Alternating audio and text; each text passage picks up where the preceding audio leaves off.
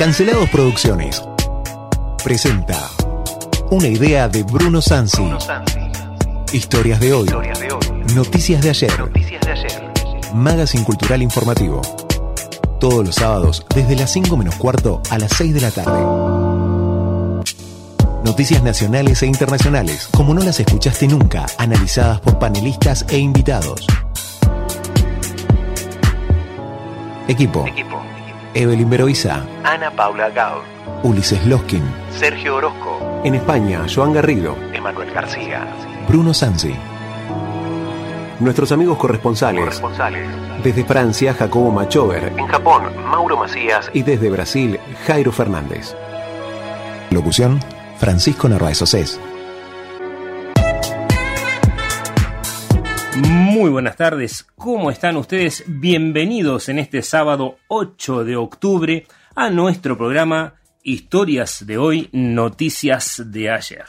Aquí estamos, un fin de semana más, tenemos muchísimas noticias para darles, tenemos un poquito de educación, vamos a hablar de lo que sucede en el mundo, vamos a recordar algunas efemérides y seguramente vamos a plantear algunas cosas interesantes que tienen que ver con el 12 de octubre. Mi nombre es Bruno Sansi, me acompaña el señor Carlos Orellano aquí en el aire comandando todo lo que es la cuestión técnica y aparte la inteligencia del programa.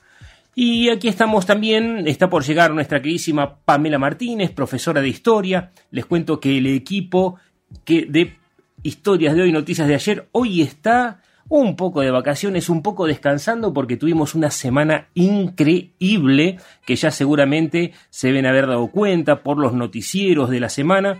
Eh, Estuvimos viajando, presentamos trabajos en congresos, les vamos a contar de qué se trata, les vamos a hablar de Colón, les vamos a contar secretos de Drácula y aparte, bueno, lo que está pasando en el mundo. Y justamente por lo que está pasando en el mundo, vamos a una breve sección de noticias internacionales.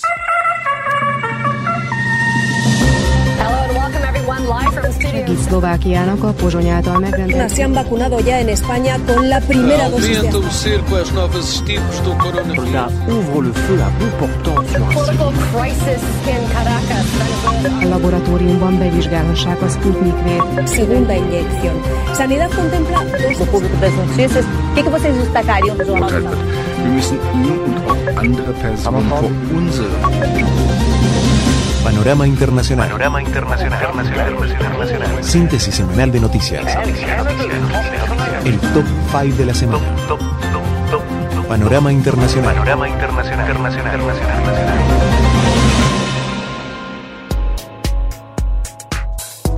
Y comenzamos contándoles qué está pasando en Rusia y en Ucrania. Si bien este es un conflicto que desde eh, febrero de este año lo estamos acompañando prácticamente día a día, hay novedades interesantísimas que van cambiando día por día. No sé exactamente si el curso de la guerra, pero sí podemos decir las estrategias y los posicionamientos internacionales al respecto.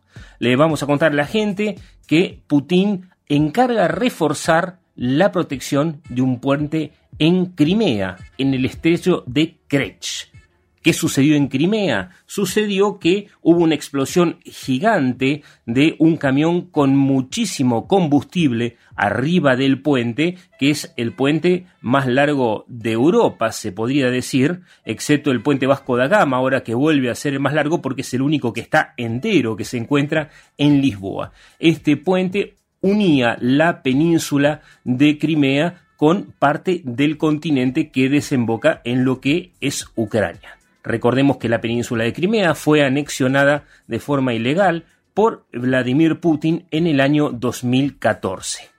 Así que, ¿qué pasó? Pasó que se están acercando los ucranianos cada vez más en la zona de Gerson hacia el repliegue ruso en Crimea. Recordemos que al principio de la guerra lo que podemos relatar es que Rusia se acercó peligrosamente, inclusive entró en Kiev en algunos barrios y después de a poco fue rechazada. En marzo se produjo una primera, se produjo, perdón, una primera contraofensiva y los rusos empezaron a ir cada vez más para atrás. En septiembre se terminó de liberar Kharkov, una región al noreste de Crimea y se dio una ola de recuperación por parte de las tropas ucranianas comandadas por su presidente Volodymyr Zelensky y los rusos comenzaron a retroceder. De ahí hasta entonces, hace unos 15 días se produjeron muchísimas novedades. El presidente ruso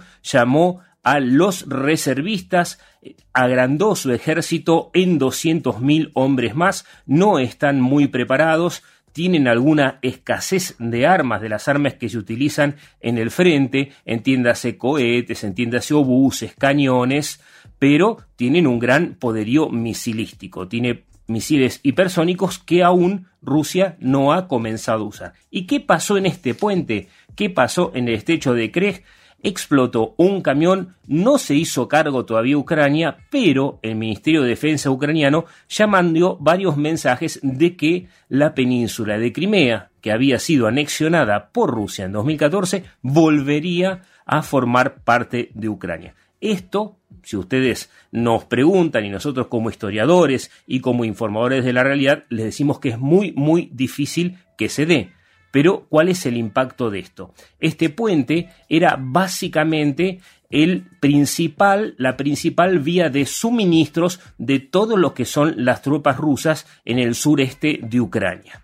Entonces, al haber sido volado, gran parte de este puente se inutilizó. Por este puente no es un puente común, por este puente pasan trenes, por este puente pasan camiones y se utilizaba para llevar las vituallas al frente. O sea, toda la logística, lo que es comida, lo que es armas, lo que es refuerzo de tropas, todo lo que necesitaban los rusos para batallar en el frente de combate pasaba básicamente por este puente, por lo menos en lo que es la región sur de Ucrania. Así que este puente eh, es un regalo de cumpleaños muy problemático para Putin porque acaba de cumplir 70 años y los ucranianos le prendieron la velita arriba del puente, se podría decir, así que voló, está no totalmente inutilizado, pero gran parte del puente ya no se puede usar y no se sabe cuál fue el daño en las estructuras. Así que esta es la noticia que tenemos. Obviamente a Putin no le gustó nada y Mijailo Podoliak, uno de los asesores del presidente Zelensky, publicó un mensaje en sus redes sociales, después de conocerse obviamente la destrucción del parte del puente, y remarcó, abro comillas, dice, Crimea, el puente, el comienzo. Todo lo ilegal debe ser destruido, todo lo robado debe ser devuelto a Ucrania, todo lo ocupado por Rusia debe ser expulsado. Ese es el eh, mensaje de uno de los principales asesores de Zelensky. ¿Y qué hace Rusia? Rusia, mientras tanto, una vez más se encuentra con que sus tropas no están rindiendo como se esperaba. Recordemos que Rusia siempre fue pensada como una potencia, que lo es en realidad una inmensa potencia internacional, pero no se tenía en cuenta que iba a tener problemas logísticos tan simples como los que se dieron en esta invasión a Ucrania. Entonces quiso Rusia, Rusia sustituye a su comandante en la ofensiva de Ucrania después de varias derrotas. La noticia se dio a conocer el mismo día que la explosión de la explosión, perdón, destruyó parcialmente este puente. O sea, hoy, hoy mismo, esta mañana, este sábado, el ejército ruso anunció el nombramiento de un nuevo comandante para lo que Putin mandó a llamar, porque no le hice guerra, su operación militar especial en Ucrania, después de esta serie de reveses que hemos comentado. El cambio militar se produce el mismo día en que el puente se ve dañado por una fuerte explosión. Así que el general del ejército, Sergei Surovikin, fue quien escogió el Kremlin para liderar el agrupamiento combinado de tropas en la zona de esta operación militar especial. Siendo así, Sergei Sorovikin es el nuevo comandante. Y el que se fue para abajo es Alexander No- Norvilov. Norvikov, perdón, otro veterano de la Segunda Guerra de Chechenia y que fue comandante de las fuerzas rusas en Siria entre 2015 y 2016. Le llamaban, por lo menos sus enemigos occidentales, el carnicero de Siria. Así que eh, cayó en desgracia. Esto es uno de los reacomodamientos que se siguen dando en el contexto de esta guerra. Y ahora nos vamos rápidamente para Irán. Recordemos que en Irán hay una serie de manifestaciones, se están dando manifestaciones porque una joven, una joven de origen kurdo que llevaba el velo mal colocado, había sido detenida hace un par de semanas por la policía de la moral. ¿Y qué sucedió con esta joven? Muchos testigos dicen que había sido golpeada, que había sido lastimada en el móvil de la policía de la moral, fue encarcelada en una celda y apareció muerta. Algunos dicen que por los golpes, otros dicen, obviamente, el gobierno iraní dice que por un infarto. ¿Y qué sucedió aquí? Lo que sucedió fue que generó una inmensa ola de protestas en todo el país y hace unos 10 días más o menos, de 10 días para acá, dos semanas en realidad, de la muerte de este joven, las protestas no ceden y lo que sucedió fue más de 40 personas asesinadas en las manifestaciones por parte de las fuerzas iraníes. Eh, perdón, 130, me dice acá el señor Carlos Orellano. 130 es el nuevo número de asesinados en estos días. Pasa que seguramente, como indican las fuentes, esas personas no solamente pertenecen a los manifestantes, sino también a algunos policías. Y hoy, hoy mismo, hace una hora aproximadamente, acaba de interrumpirse la televisión iraní como una especie de sabotaje. No sé si ustedes recuerdan este, esta película B de Vendetta, que se interrumpía la transmisión y de pronto aparecía un mensaje. Así que se interrumpió en todo Irán la transmisión oficial y apareció un mensaje en apoyo a las mujeres iraníes que fueron asesinadas en la protesta y que en este momento se están manifestando. Una cosa impresionante, sobre todo en un país tan vigilado como es Irán. Eh, mientras tanto, en el mundo occidental, obviamente, algunas mujeres y algunas personas, digo algunas, porque no vemos a los comunes defensores de los derechos humanos defender en este momento a las mujeres iraníes, seguramente tendrán algunas reservas o considerarán que está bien lo que hace el gobierno iraní, pero mientras tanto algunas personas, algunas celebrities y algunas personas con conciencia social indiscutible están manifestando su apoyo a las mujeres iraníes, sobre todo cortándose parte del cabello, porque es lo que pasó hace dos semanas. Las mujeres iraníes comenzaron a quemar sus hijab, que es el velo que las cubre, y a cortarse el cabello en señal de protesta. Acá me dice el señor Orellano que nos vamos a la pausa. Historias de hoy, noticias de ayer. ¡Soldados! ¡Pelar los sables! Una vez pelados los sables, se corta al enemigo en pedacitos, se vierte hasta la última gota de sangre, se baten todos bien sobre fuego de metralla y se sirve a la patria o bien en el molde.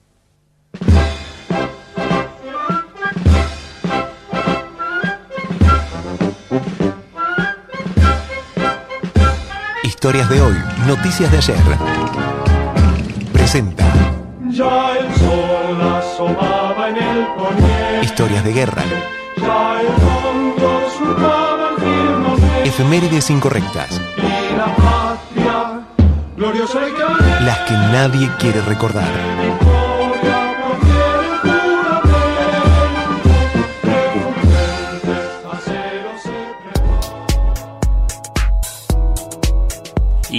Aquí estamos en nuestra sección de las efemérides incorrectas, esta sección que a veces tiene mucha lógica y a veces le falta.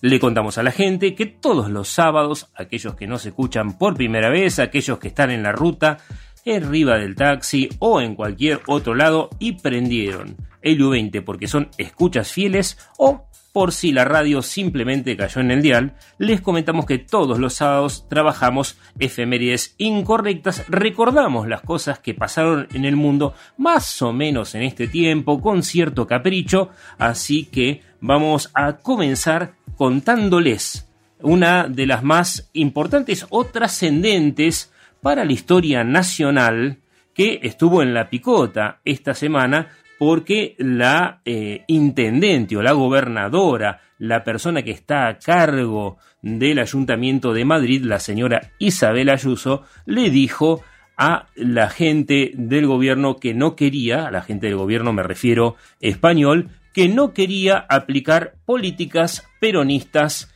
en España.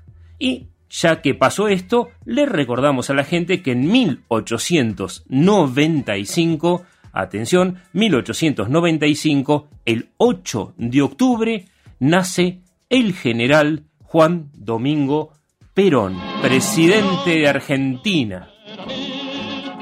Aclaro que no nació general, ¿sí? aclaro que nació de chico en Lobos, en Buenos Aires, y de a poco comenzó a formar parte de lo que era el GO, el Grupo de Oficiales Unidos, en las fuerzas militares y participó inclusive, algunos dicen que en la eh, represión de la Semana Trágica, algunos dicen que está documentado, otros no, eh, otros dicen que era masón, los masones dicen que era masón, eh, después vamos a comentar esa cuestión también, y subió, digamos, fue vicepresidente inclusive de un gobierno militar, de un gobierno de facto, pero se le encargó eh, un trabajo especial que era lo que en aquel entonces no se podía hacer, estamos hablando de los años 30, los años 40, que era la domesticación de los sindicatos.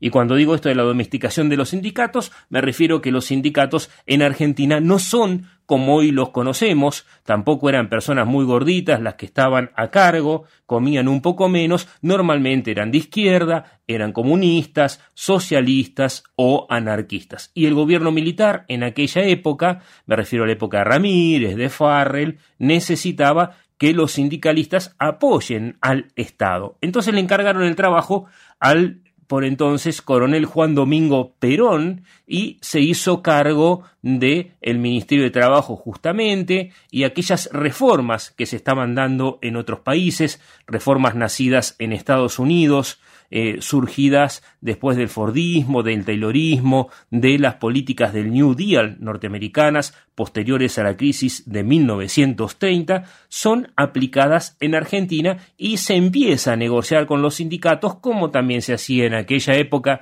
en México, en Estados Unidos, en la Alemania de Hitler, en la Italia de Mussolini, era admirador de Mussolini Perón, debemos decirlo, y había cierta cercanía personal, él había estado en una pasantía, digamos, en Italia, y lo que habían hecho estos países con sus sindicatos les pareció muy interesante. No tanto el tema de Estados Unidos, eh, donde directamente se disuadió a palazos, a fierrazos, a balazos y también con dinero el tema de que los sindicatos protesten en contra de los empresarios. La historia en esos otros países, en Argentina, en Alemania, en Italia, en México, en Brasil y en Colombia fue diferente. Entonces Perón eh, se hizo cargo de los sindicatos y con el tiempo, de la mano de este viento de cola que traía el capitalismo industrial argentino posterior a 1930, lo que se llamó la época de sustitución de importaciones,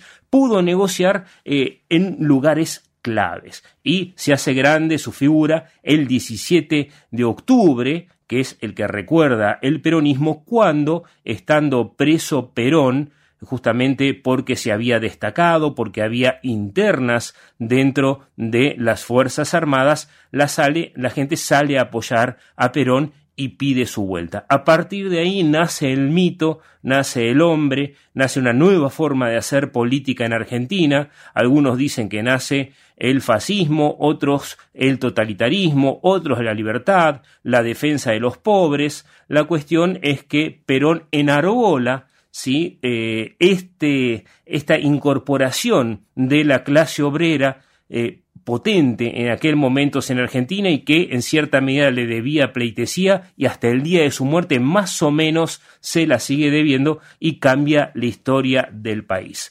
Argentina fue configurada por el peronismo, fue configurada por políticas especiales y con un viento de cola que duró aproximadamente hasta el año 1952 en la cual Argentina ya se encontró que no podía venderle eh, más cosas a Europa y a otros países del mundo porque había terminado la Segunda Guerra Mundial. La Segunda Guerra Mundial favoreció mucho a Argentina porque Argentina era un país agroexportación, agroexportador y tenía un incipiente industrialismo. Entonces le vendíamos a los países que estaban en guerra. Pero cuando termina la Guerra Mundial, la Segunda, eh, se posiciona no solamente bien eh, Rusia, la Unión Soviética en aquel momento, sino que Estados Unidos hace el plan Marshall con el resto de Europa y obliga prácticamente a los europeos a tomar dinero prestado norteamericano, eh, regalado prácticamente. Estamos hablando de 21 mil millones de dólares antes de la devaluación del dólar y de la crisis de 1973.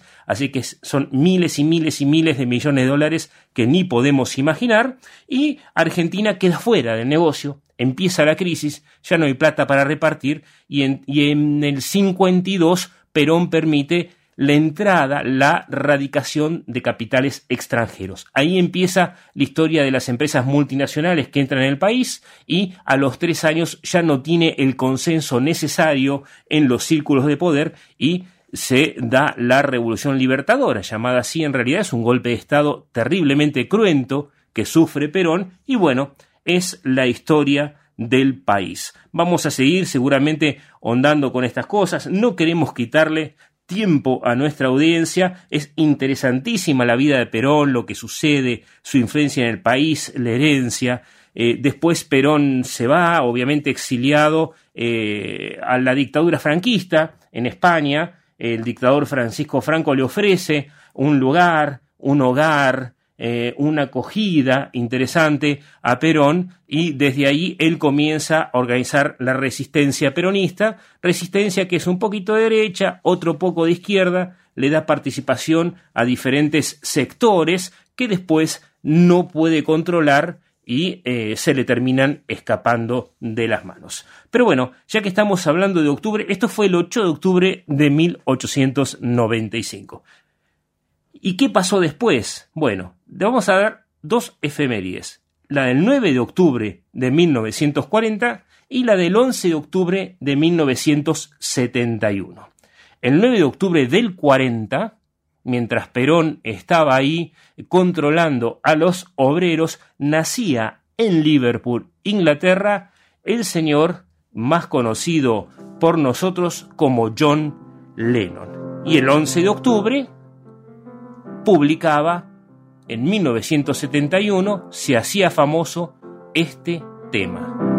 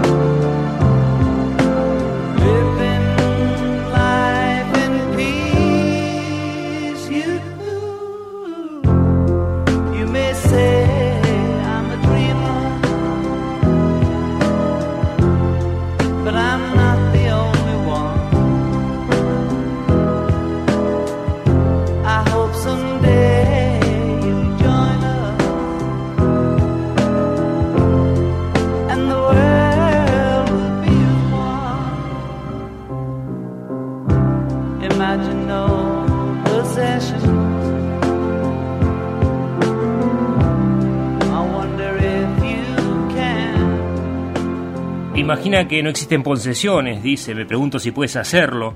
No hay necesidad de codicia o hambre. Una hermandad de la humanidad, dice Lennon.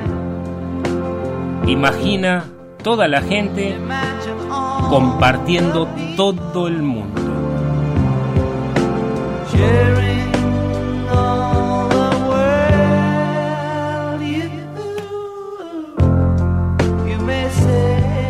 Y este mensaje interesantísimo, hermoso de John Lennon, Lennon nos dice, nos pide que imaginemos que no existe el paraíso, ¿sí? ni el infierno debajo de nosotros, y solo el cielo. Imagina a la gente viviendo el hoy, imagina que no hay países, que no hay nada por qué matar ni por qué morir, no hay religiones. Imagina la gente viviendo en paz, nos dice John Lennon, un genio John Winston Lennon, así se llamó este músico espectacular que nació en Liverpool y que conformó la banda Los Beatles. Impresionante. Pero en realidad antes había conformado una banda en 1956 que después se llamó Los Beatles, The Quarrymen. ¿sí? El nombre de los Beatles lo adoptan en 1960. Y después de disolverse este grupo espectacular con John, con Ringo Starr, con Paul McCartney, con George Harrison, que la verdad que revolucionó junto con Elvis Presley, The Rolling Stones, la música del siglo XX y dejó una herencia musical increíble, donde no existía el autotune, donde era muy difícil grabar, muy difícil trascender, algunas veces en tono de protesta y otras veces en tono de alegría y otras haciendo eh, propaganda de los psicofármacos, por así decirlo, o de las drogas recreativas, los Beatles fueron creciendo y fue dándose la historia de la humanidad del siglo XX lleno de guerras y él hacía este canto a la paz en 1971 en medio de la guerra de Vietnam. Fue asesinado en Estados Unidos, en el Central Park, en el año 1980 por quien decía ser su admirador.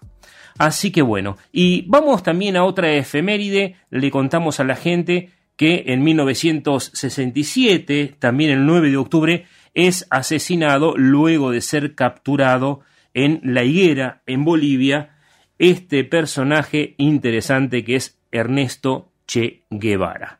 Este protomédico, digamos, argentino que se unió a una revolución en Cuba junto con Fidel Castro, que desembarcó junto con Camilo Cienfuegos, con el mismo hermano Raúl Castro, en las playas cubanas en el velero Granma, que significa abuela, desembarcó e hizo esta revolución. Esta revolución cubana que se da en 1959 originalmente había pasado por el tamiz de la CIA, porque ustedes saben que los norteamericanos siempre se meten en la historia de Latinoamérica y tratan de manejar los hilos, sobre todo en aquella época que se daba la Guerra Fría, en la cual la Unión Soviética y Estados Unidos eran grandes enemigos. Cuando sube Fidel Castro prometiéndole al pueblo cubano libertad, democracia, partidos políticos y elecciones, eso de a poquito va cambiando, obviamente, por conveniencia, eh, se va acercando al comunismo soviético y el Che Guevara, que estaba más a favor de los chinos que de los soviéticos en su visión del hombre nuevo, una visión que no era nueva, ya Santo Tomás de Aquino, eh, de la mano de la religión, venía hablando de estas cuestiones, pero esta versión del hombre nuevo fue reciclada por el Che Guevara y termina peleándose con Fidel Castro, termina yendo a pelear en revoluciones fallidas en África y eh, termina yéndose a Bolivia, eh, solo prácticamente con un pequeño grupo de cubanos, la mayor parte de ellos son capturados. Uno de los que sobrevive, eh, de que consigue escaparse del Che Guevara, el señor Arancón, benigno, eh, que era dueño de un restaurante en París hasta hace muy poquitos años que murió, eh, fue entrevistado por nuestro compañero Jacobo Machover en París justamente y en base a esa entrevista hizo un libro muy muy crítico sobre el Che Guevara. Así que se cumplen años, ¿sí? 1967 de la captura y la muerte, el asesinato por parte de las fuerzas bolivianas de Ernesto Che Guevara. 55 años, 55 años exactamente. Acá me está ayudando nuestro queridísimo Charles Orellano. Así que, y nos vamos a otra efeméride, que es la de el 12 de octubre. ¿Sí? Nos vamos de la mano de Horacio Fontova.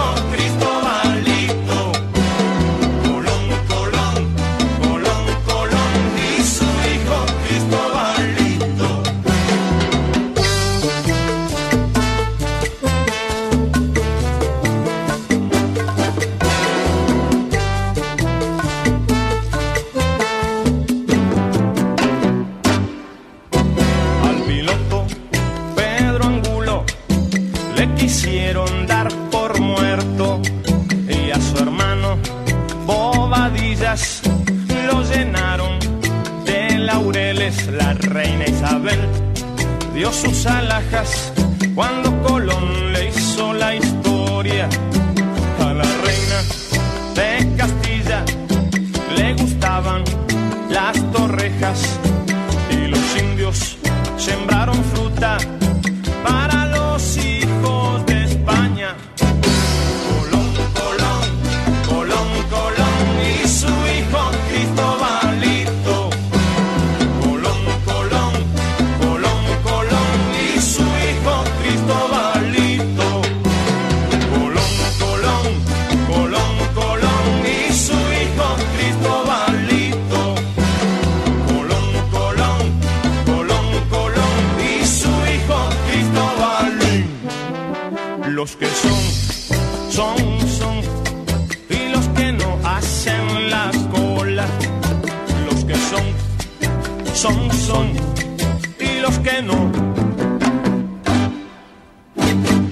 Hacen la historia. Así es, señores. 12 de octubre del año 1492 llega la expedición de Cristóbal Colón al Caribe. Y miren que no estoy diciendo descubre América, digo llega al Caribe. Y esta cosa es interesante porque nos va a traer seguramente esta discusión parte de este programa y lo vamos a ver toda la semana que viene. La semana que viene vamos a inaugurar una muestra en la Sociedad Española de Socorros Mutuos recordando justamente quién es Colón, o mejor dicho, quién no es Cristóbal Colón. Porque les cuento a todos que eh, estuve haciendo unas entrevistas cuando me fui para Ucrania, allá en el mes de mayo, pasé por la ciudad de Nueva York y me encontré con un historiador que se llama Manuel Rosa. Manuel Rosa es un historiador portugués que tiene una historia interesantísima sobre Cristóbal Colón. Hace 30 años Manuel Rosa estudia la vida de Cristóbal Colón. Le hice una entrevista en Nueva York que les vamos a pasar algunas partes durante la semana. No la había publicado hasta el día de hoy. La primera vez que esa entrevista va a ver la luz va a ser justamente en la mañana del 12 de octubre ante estudiantes en el Teatro Español de Trelew. pero les contamos que el señor Rosa, autor de varios libros sobre Colón que fueron publicados en España, fueron publicados en Portugal, en Estados Unidos, eh, en Polonia también y en Lituania, aunque suene extraño, eh, tiene una formación interesantísima y estos libros dicen que Cristóbal Colón no trabajaba para la reina de Castilla de verdad. Dicen que Cristóbal Colón era un agente secreto de los portugueses, era un 007.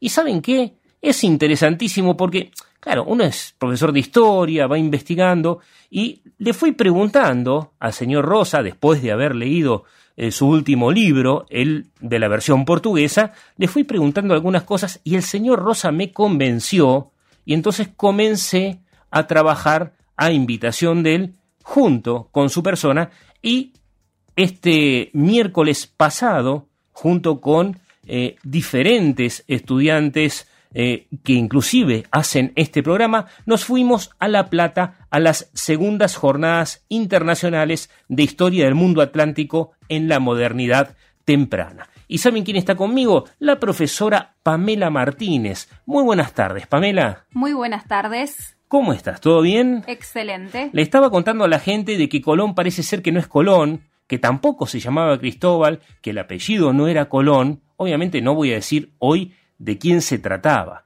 ¿Vos sabés de quién se trataba? No. Ah. No, no tengo, no tengo la más mínima idea. El señor Rosa sí la tiene. Lo que te puedo decir, Pamela, es que Cristóbal Colón es un nombre inventado. ¿Y su nacionalidad? No ¿Su se origen? sabe, no se sabe. Seguramente no es genovés, porque los genoveses y muchos en la historia tradicional dicen que se trata de Cristóforo Colombo. Cristóforo puede ser porque significa Cristóbal, el que lleva la cruz, el que lleva a Cristo. Ese es el nombre, pero Colón se lo pone justo cuando entra en Castilla en 1483, 1484 recién, y me toca la pausa. Te la cuento después. Perfecto. Historias de hoy, noticias de ayer.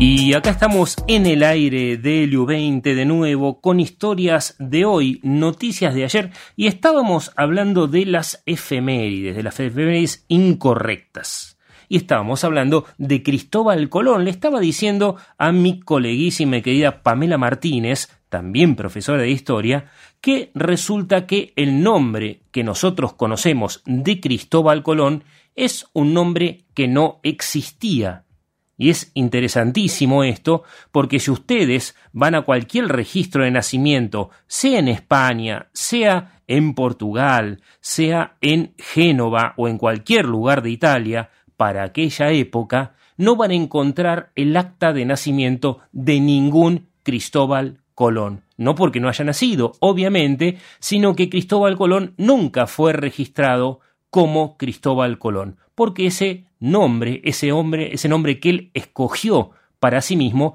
es un nombre de guerra, es un nombre falso, es un nombre de fantasía.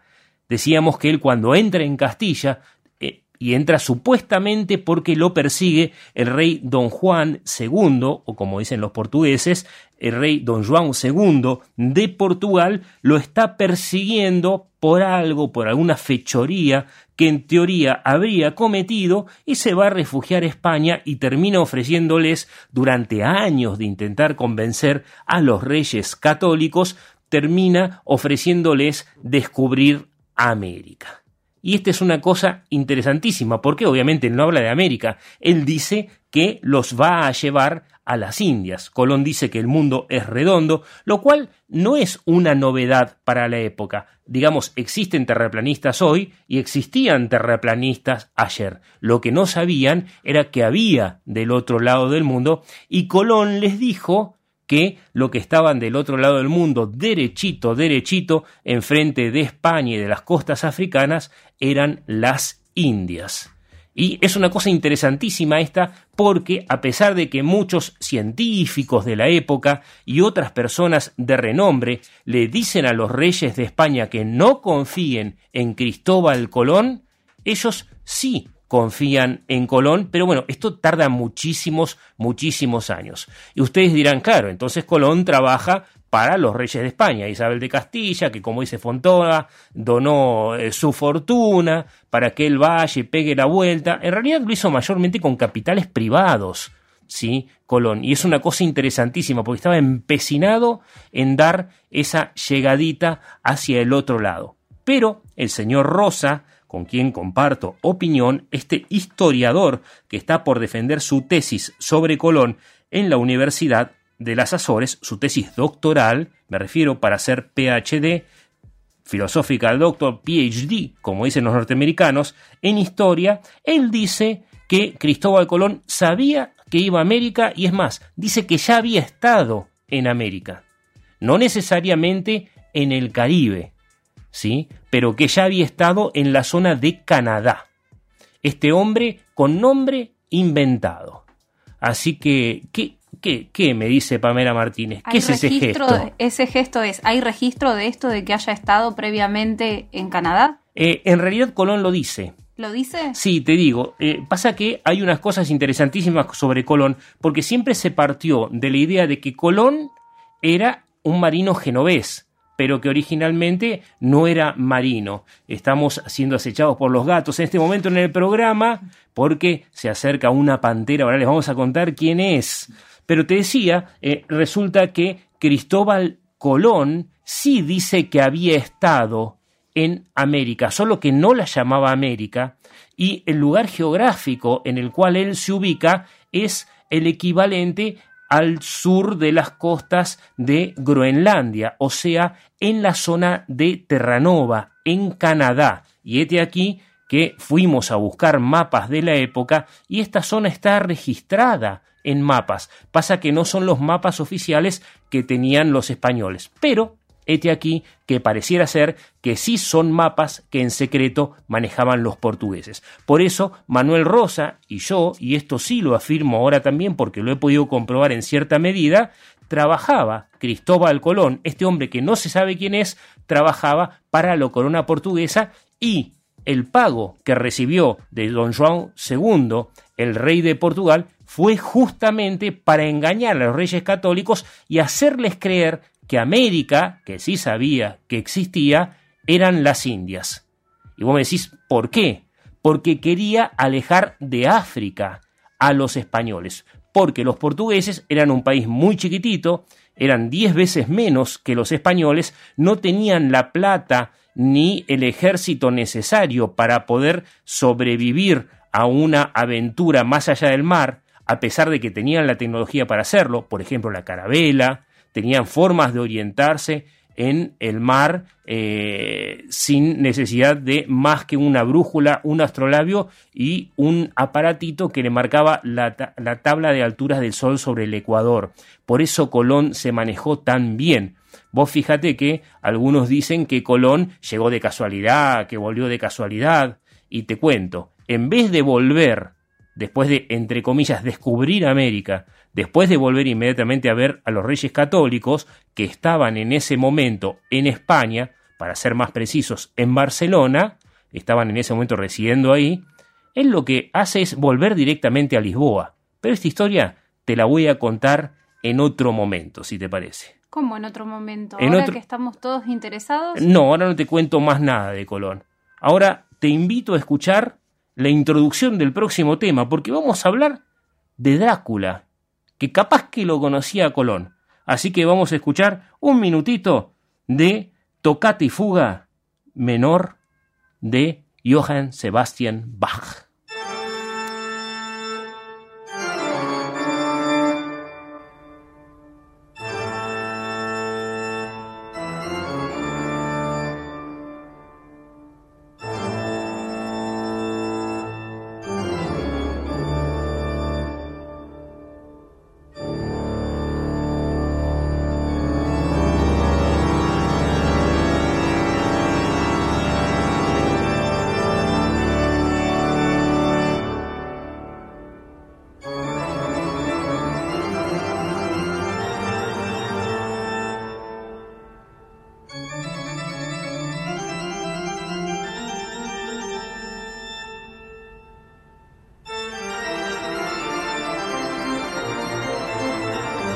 Acá estamos escuchando Bach en la tarde del sábado 8 de octubre del año 2022. ¿Por qué? Porque vamos a hablar de Drácula. No vamos a dejar a Colón, porque vamos a hablar de Drácula y de Colón juntos. Y le damos la bienvenida a nuestro invitado, el señor profesor de artes visuales, Franco Águila. ¿Cómo estás, Franco? Buenas, Bruno, ¿cómo estás? Bien, muy bien. De, venir de estar acá. Ahí estamos, siendo acechados por las fieras. Franco, contame qué va a pasar esta semana en el Teatro Español. Contanos de qué se trata el trabajo tuyo que vamos a presentar en sociedad. Bueno, el teatro que vamos a inaugurar este 12 de octubre va a ser una muestra artística que consta de dibujos, pinturas, acuarelas, acerca de un panfleto histórico, o sea, un documento con registro de Drácula, de todo lo que se decía y se contaba de él. Es un proyecto que venimos trabajando hace un año y bueno, el que tenemos todo un desarrollo y en el que decidimos armar esta muestra como una un registro visual histórico de lo que pasaba en ese momento. Sí, es interesantísimo porque decía, vamos a juntar a Colón con Drácula, porque vamos a hacer una en esa muestra de Drácula que es una muestra artística exclusivamente tuya, una cosa impresionante, eh, tus capacidades artísticas lo va a conocer nuestra gente, es justamente un panfleto en contra de Drácula que encontramos en una librería en Londres y que es datada, si no me equivoco, esta edición, porque el primer panfleto se hace en 1463, cuando Colón tenía 11 años, o algunos dicen que tenía 6, como el señor Rosa. Mientras Colón era nene y andaba por ahí, supuestamente en Portugal y no en Génova, Drácula estaba encerrado en un castillo, en el castillo de Matías Corvino, en Budapest, y hacían propaganda en contra de él. ¿Cómo es eso? ¿Que estaba escrito el manuscrito? ¿Cómo, cómo es la historia del manuscrito de eso de Drácula? No, mira, justo Justo esa época es muy interesante porque empiezan a coincidir muchos avances tecnológicos. En el caso este empieza la imprenta. Diez años antes había sido creada en Alemania. Y entonces como que sería uno de los primeros panfletos políticos, de propaganda política, donde se empiezan a relatar todas las hazañas de Drácula. Cosas que se le atribuyen a él, algunas verificables y otras dudosas. Pero ya se puede ver el tema de los asesinatos, el empalamiento, los castigos, eh, toma de tierras, sus peleas con los otomanos, un sinfín de relatos que se va relatando ítem a ítem. Estamos hablando del conde Drácula, el, el, que tiene los dientes así como un gato, el asesino sangriento de Bram Stoker. No, no, no, no. Ese es otro, ese es creado para la ficción. Y sinceramente, eh, revisando la historia, este Drácula histórico que estamos trabajando nosotros, Vlad Tepes, Drácula, es mucho más sangriento. O sea, para que la gente se dé una idea, una de las hazañas que más se reconoce de él es el empalamiento de unos 30.000 turcos. O sea, un bosque entero de gente empalada. Sí, dice el documento histórico que iba el sultán Mehmed II, el mismo que había conquistado Constantinopla, que se crió con Drácula en una parte de la historia de Drácula en la corte otomana, había ido a buscarlo para matarlo y entró en eh, una de las ciudades que, en las que Drácula tenía un castillo o un palacio. ¿Cuál era en ese momento la ciudad? Porque nació en Sigiswara, Drácula, y esto era en Tergoviste, en las afueras de Tergoviste, que ahora queda en Rumania, mm. en la zona de la Valaquia. Entra el sultán Mehmed II y se encuentra a toda su tropa todos sus soldados con un palo que les entraba por el traste y les salía por la cabeza, por la boca, así. 500 metros, o sea, medio kilómetro a la izquierda del camino, medio kilómetro a la derecha del camino, o sea, un kilómetro de ancho, por tres kilómetros de largo, un bosque de empalados. Entonces, ¿ves la diferencia que hay entre el Drácula ficticio y el Drácula histórico? Eso les ayudó o sea, le ganó psicológicamente a un ejército que lo superaba ampliamente. A partir de ahí, Mehmed II retrocede. O sea, el tipo de conquista Constantinopla le tiene miedo al verdadero Drácula, a Vlad III, se llamaba así, que era el voivoda de Transilvania y de la Valaquia. O sea, que una persona que destruyó el imperio romano de Oriente a cañonazos con una eh, táctica de guerra increíble, le tenga miedo a alguien que aparte conocía de chiquitito, dijo, de acá me voy, no lo invado más, mejor lo mando a matar, es más negocio, porque este tipo es recontra sangriento. Así que contame un poco de Vlad Tepes, que este Vlad Tepes significa Vlad el Emparador, que es el nombre que le pone en Rumania, pero 150 años después. En aquel momento era Vlad Drácula o Draculea o el Vlad Dracul o el dragón, ¿sí? Eh, el hijo de su padre que era de la Orden del Dragón, de ahí viene el Drácula. Era la Orden del Dragón era Dracul y Draculea significaba el hijo del dragón. Y contame un poco de la historia de Drácula, del verdadero, del que la gente va a conocer en esta muestra. Bueno, como dijiste correctamente, su nombre era Drácula justamente porque su padre pertenecía a la Orden del Dragón. La infancia de Drácula fue bastante áspera, digamos. O sea, empezaban desde chicos los entrenamientos, desde caballeriza, arquería, todo lo que tenga que ver con el tema de guerra. Un noble. Sí, ya era un noble. Y por eso también era un blanco. Era una época en que directamente ya todos querían subir al trono, entonces por eso ya se convertía en un blanco. Podían asesinarlos hasta sus propios primos con tal de ascender al blanco y eliminar la competencia. Los, tus propios hermanos te asesinaban para ser jefes, príncipes o señores feudales. Claro, justamente, ya con esa paranoia que vivía de estar siempre a la defensiva, es porque te atacaba uno, te atacaba el otro, entonces siempre tenía que estar en guardia. Y la época también ayudó a llevarlo así como era. O sea, a los 11 años, creo que si mal no recuerdo. Sí, entre los 11 y los 13. Eh, fue llevado como prisionero de los otomanos.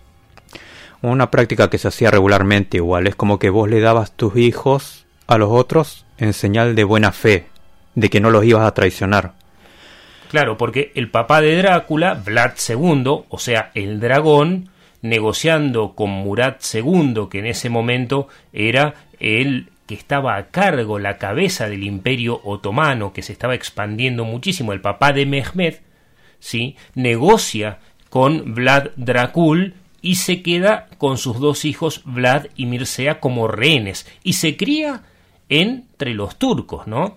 Claro, y ahí es donde empieza a tomar parte de su enseñanza, o sea, el tema del lenguaje y el tema de la práctica que es la más famosa, que la que lo hizo famoso a él, el empalamiento, que ahí es donde toma primer contacto con eso. Nada más que no era tan masivo, él ya lo llevó a otro nivel. Pero ahí es donde empieza a aprender también el tema del manejo de la espada, que bueno, el tema de la espada también es importante, el uso de la espada curva, que es una característica de él. La espada otomana o la que se conoce como la sarracena también. Claro, justamente. Y después, bueno, pasan un sinfín de cosas, el padre es asesinado, el hermano también, pero los otomanos no lo matan, no se deshacen de él. ¿Qué hacen? Lo siguen criando. Es como que lo adoptan a él y al hermano y ellos siguen viviendo ahí. Y un tiempo después, él los convence y los otomanos deciden ayudarlo a tomar el trono de Valaquia. O sea, les dice, señor emperador, señor otomano, al jefe de los jefes, les dice, quiero volver a Transilvania y a Valaquia, por favor, deme la friolera de 30.000 hombres. ¿Y el tipo que le dice? Que sí. Que sí, acá los tenés, anda y conquista tranquilo, le dice, porque en ese momento sus enemigos eran los húngaros y los cruzados, ¿no? Los cruzados que peleaban para el Vaticano, en Hungría estaba Juan Hunadi, eh, y se la tenía, tenía muchos frentes abiertos el sultán otomano en ese entonces. ¿Y qué hace Drácula? Claro, entonces como que el sultán ve una posibilidad de tener a alguien bajo su cuidado que le pueda controlar el área. Drácula va, toma el poder y esta primer, este primer reinado le dura dos meses nada más. Y tiene que salir corriendo. Y después se reorganiza. Claro, se reorganizan. Entonces, en fin, no me acuerdo cuándo fue el segundo periodo de gobernación. Eso sí. Entre el 46 y el. No, entre el 56 y el 62 porque él llega al trono en el 46, toma ese gobierno y en 1900, perdón, en 1400, ya estoy actualizando a Drácula, eh, no, no tenía celular ni internet, no. ni usaba, como dice la serie de Netflix, ni usaba Tinder, ¿sí? Era bastante directo en sus relaciones y en el 62 es tomado prisionero por Matías Corvino, el rey de Hungría, y en el 63 se hace este documento. Contame en qué consta, porque la muestra artística en realidad cuenta este documento de Drácula. Decime qué es lo que vamos a ver en la sociedad española a partir del 12 de octubre. Mira, este documento que es del 63, 1463, consta con varios ítems. En esos ítems se va desarrollando actitudes, eh, maneras de actuar de Drácula. El tema de rechazar una religión, por ejemplo la ortodoxa, y pasarse al catolicismo, el tema de asesinar a sus enemigos, eh, todo, los todos frentes políticos, también el tema de las torturas de los pueblos que eh, también atacaba, saqueaba, algunos difíciles de encontrar porque variando la región cada pueblo llevaba distinto nombre.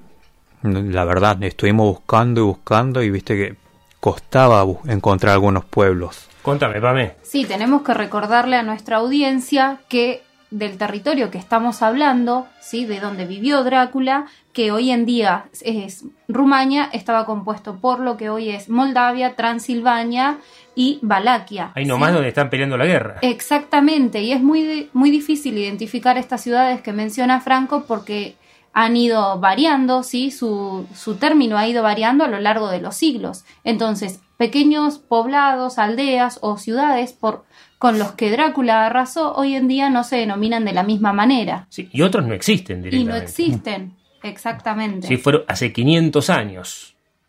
¿No? Hace 500 años pasó esta historia. Y contame, Pamela, eh, vos estás trabajando también, cuento, estamos trabajando los tres juntos en esto, ¿no? Bruno Sansi quien les habla. Sí, yo creo que en menor medida, porque el artista, como vos dijiste, es eh, Franco. Pero sí, sí, pero contale, contale a la gente la investigación que requiere esto, lo que vos viste que estamos haciendo. Perfecto. Sí, eh, para que Franco pueda eh, diagramar, para que Franco pueda diagramar, bocetar y luego plasmar su arte, ¿sí? fue necesario un trabajo de investigación bastante riguroso donde hay que constatar fuentes, por ejemplo este panfleto que encontraron oportunamente, eh, hay que revisar los espacios geográficos que componían ese momento Valaquia, que es del territorio del que estamos hablando, hay que hacer también líneas eh, cronológicas eh, de las distintas dinastías, en el caso del Imperio Otomano, de la familia de Drácula, es un trabajo de investigación para llegar después a poner en exhibición una muestra o algún documento. O sea, saber exactamente quién era de verdad Drácula. Hace un año, pero más venimos trabajando en esto, Franco, ¿no? Sí, más diría yo. Más, ya lo... nos agarró en la pandemia. Sí, ya lo teníamos planeado, pero bueno, tema de pandemia. Por...